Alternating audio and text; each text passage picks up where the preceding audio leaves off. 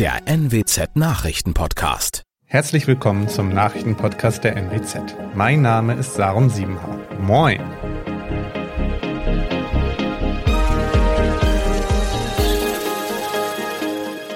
Und das sind die Themen des Tages. Die Polizei geht nach dem tödlichen Karussellunfall bei Matthias Fest in Emden von einem tragischen Unglück aus. Für das Relegationsrückspiel des VfB Oldenburg sind im Onlineshop keine Karten mehr erhältlich. Und der Übertragungsnetzbetreiber Tenet hat die neue Hochspannungsleitung in Bockhorn in Betrieb genommen. Nach dem tödlichen Unfall an einem Karussell bei den Emder Matthias-Tagen geht die Polizei nicht von einem technischen Defekt oder einem fahrlässigen Verhalten aus. Dass die 18 Jahre alte Angestellte des Karussells von dem Fahrgeschäft erfasst wurde, sei als tragischer Unglücksfall zu bewerten. Deshalb führt die Polizei momentan keine strafrechtlichen Ermittlungen durch. Die junge Frau war zwischen den Boden und das Karussell geraten, als es in Fahrt war. Laut der Polizei hatte zuvor ein Fahrgast gemeldet, seine Brille bei einer vorangegangenen Fahrt verloren zu haben. Die 18-Jährige wollte helfen und die Brille aufheben. Dabei habe sie den Erkenntnissen zufolge die Geschwindigkeit des Fahrgeschäfts falsch eingeschätzt und sei von diesem am Oberkörper getroffen worden, sagte der Polizeisprecher. Die Angestellte wurde so schwer verletzt, dass sie noch am Unfallort reanimiert werden musste. Sie starb wenig später in einer Klinik. Der VfB Oldenburg setzte sich im Relegationshinspiel um den Aufstieg in die dritte Liga gegen BFC Dynamo mit 2 zu 0 durch. Für das Rückspiel im heimischen Marschwegstadion setzt der Verein erneut auf die Unterstützung seiner Fans.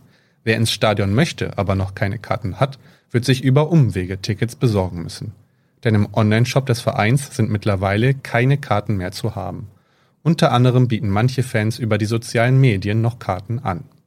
Alle, die keine Karte mehr ergattern können, müssen sich wohl mit dem Gedanken anfreunden, das Spiel nur am Bildschirm verfolgen zu können.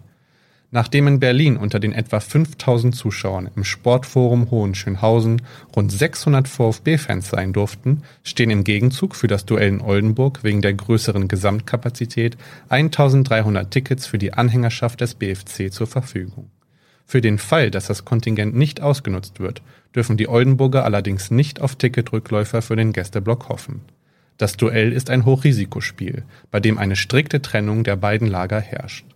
Momentan besprechen die Stadt Oldenburg, der VfB und die Polizei die Organisation des kommenden Spektakels.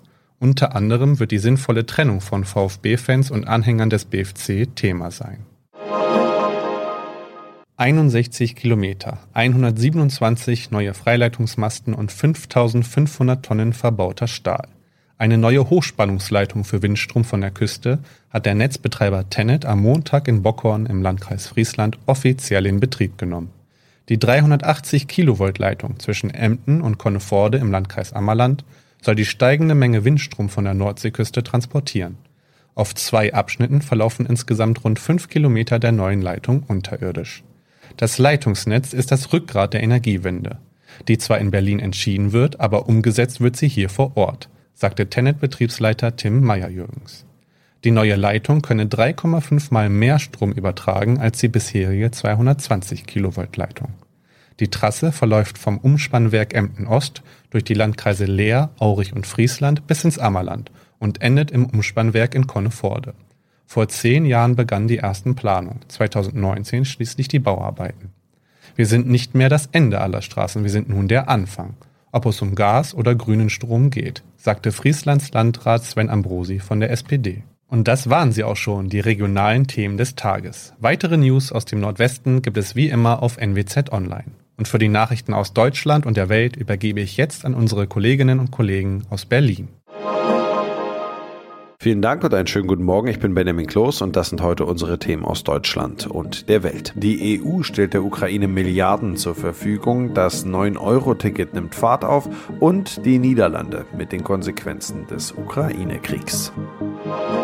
Die Europäische Union will der Ukraine weitere Finanzhilfen von bis zu 9 Milliarden Euro zur Verfügung stellen. Das teilte EU-Ratspräsident Charles Michel während eines Treffens der Staats- und Regierungschefs der EU-Staaten in Brüssel mit. Was mit dem Geld genau gemacht werden soll, weiß Kollegin Sarah Geiserde in Brüssel. Mit dem Geld hier aus Brüssel soll die Ukraine laufende Kosten decken können, zum Beispiel für Rentenzahlungen, Gehälter für Lehrkräfte und den Betrieb von Krankenhäusern. So will die EU der Ukraine helfen, nicht pleite zu gehen. Unklar ist, wie viel Geld als Zuschuss ausgezahlt werden soll und wie viel als Kredit. Seit Beginn des russischen Angriffskriegs hat die EU eigenen Angaben zufolge schon über viereinhalb Milliarden Euro zur Unterstützung für die Ukraine mobilisiert. Schlechte Nachrichten für Bahnfahrerinnen und Bahnfahrer. Die Bahn wird ihr Ziel von 80 Prozent pünktlichen Zügen auch dieses Jahr nicht erreichen. Die Bahn werde signifikant darunter liegen, sagte Konzernchef Richard Lutz. Dazu plant die Bahn eine Generalsanierung wichtiger Streckenabschnitte. Die Folgen dürften Baustellen, Umleitungen und Sperrungen sein. Ronny Thorau berichtet.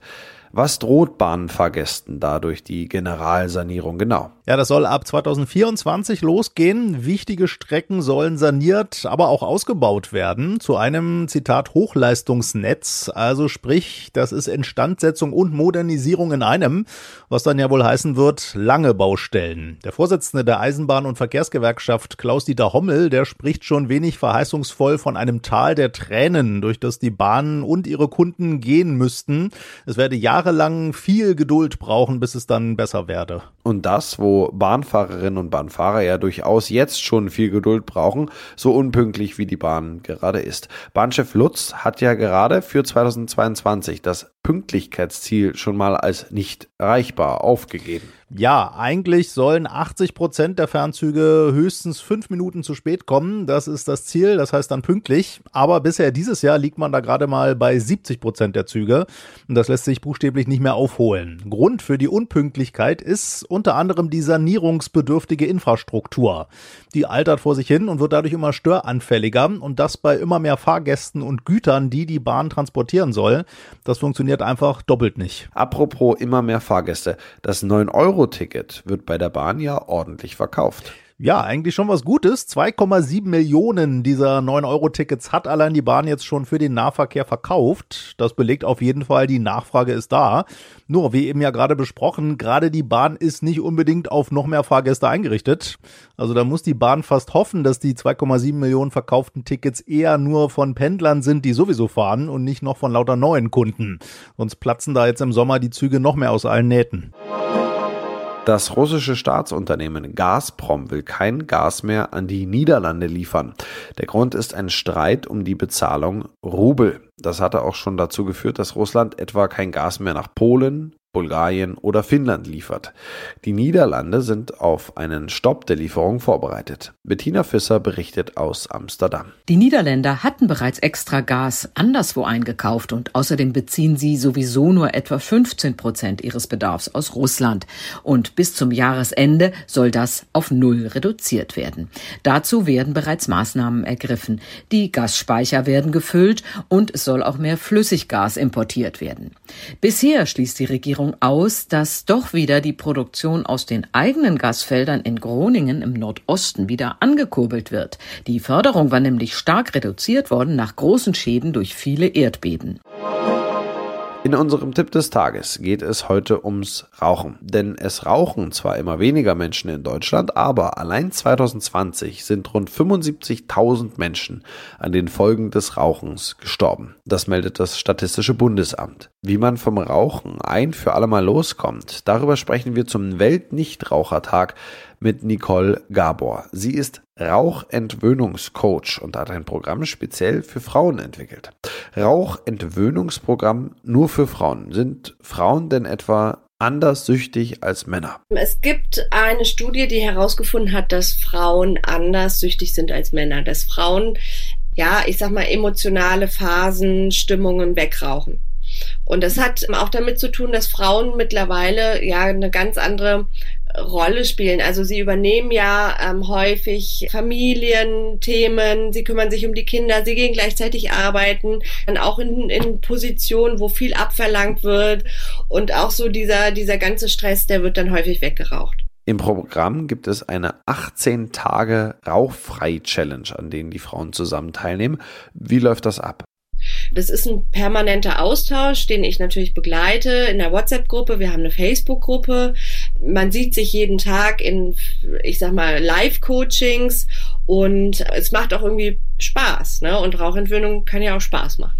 Was sollte man als erstes machen, wenn man aufhören will zu rauchen? Veränderung braucht Bewusstsein. Erst wenn ich mir bewusst mache, wie ich handle, dann kann ich das ja verändern. Und beim Rauchen ist es so, dass vielen gar nicht klar ist, wie viel sie rauchen. Also sich vielleicht mal aufzuschreiben, wie viel man wirklich raucht, in welchen Situationen raucht man. Ne? Zu gucken, ist das jetzt eine Zigarette, weil ich drei Stunden nicht rauchen konnte, weil ich im Meeting saß, oder ist das eine Zigarette, weil ich Langeweile habe, um einfach mal so das Raucherverhalten sich anzuschauen. Und wenn man da so ein Bewusstsein entwickelt, also das passiert ganz häufig, dass dann auch meine Kundinnen sagen, ich rauche ja schon viel weniger, einfach weil mir klar wird, die will ich ja gar nicht rauchen. Ne, es sind ja auch ganz viele Automatismen dahinter. So, und dann wird's interessant. Dann kann man sich einen Rauchstopptermin setzen und dann geht's einfach darum, Nein zu sagen zur Zigarette. Was sollte man als erstes machen, wenn man aufhören will zu rauchen? Also Veränderung braucht noch viel mehr. Ich denke mal auch so dieses Auseinandersetzen, warum tue ich mir eigentlich diesen Stress an? Ne? Wo ist die Zigarette irgendetwas in meinem Leben, was mir vielleicht fehlt? Ne? Ist die Zigarette halt in verschiedenen Situationen und ist es wirklich so, dass mir so ein Stück Tabak mit Papier drumherum wirklich Halt geben kann? Also von heute auf morgen klappt nicht schnell. Körperlich gesehen passiert sehr schnell eine Regeneration und man hat schon in den ersten Tagen einfach Erfolge, was natürlich auch motiviert.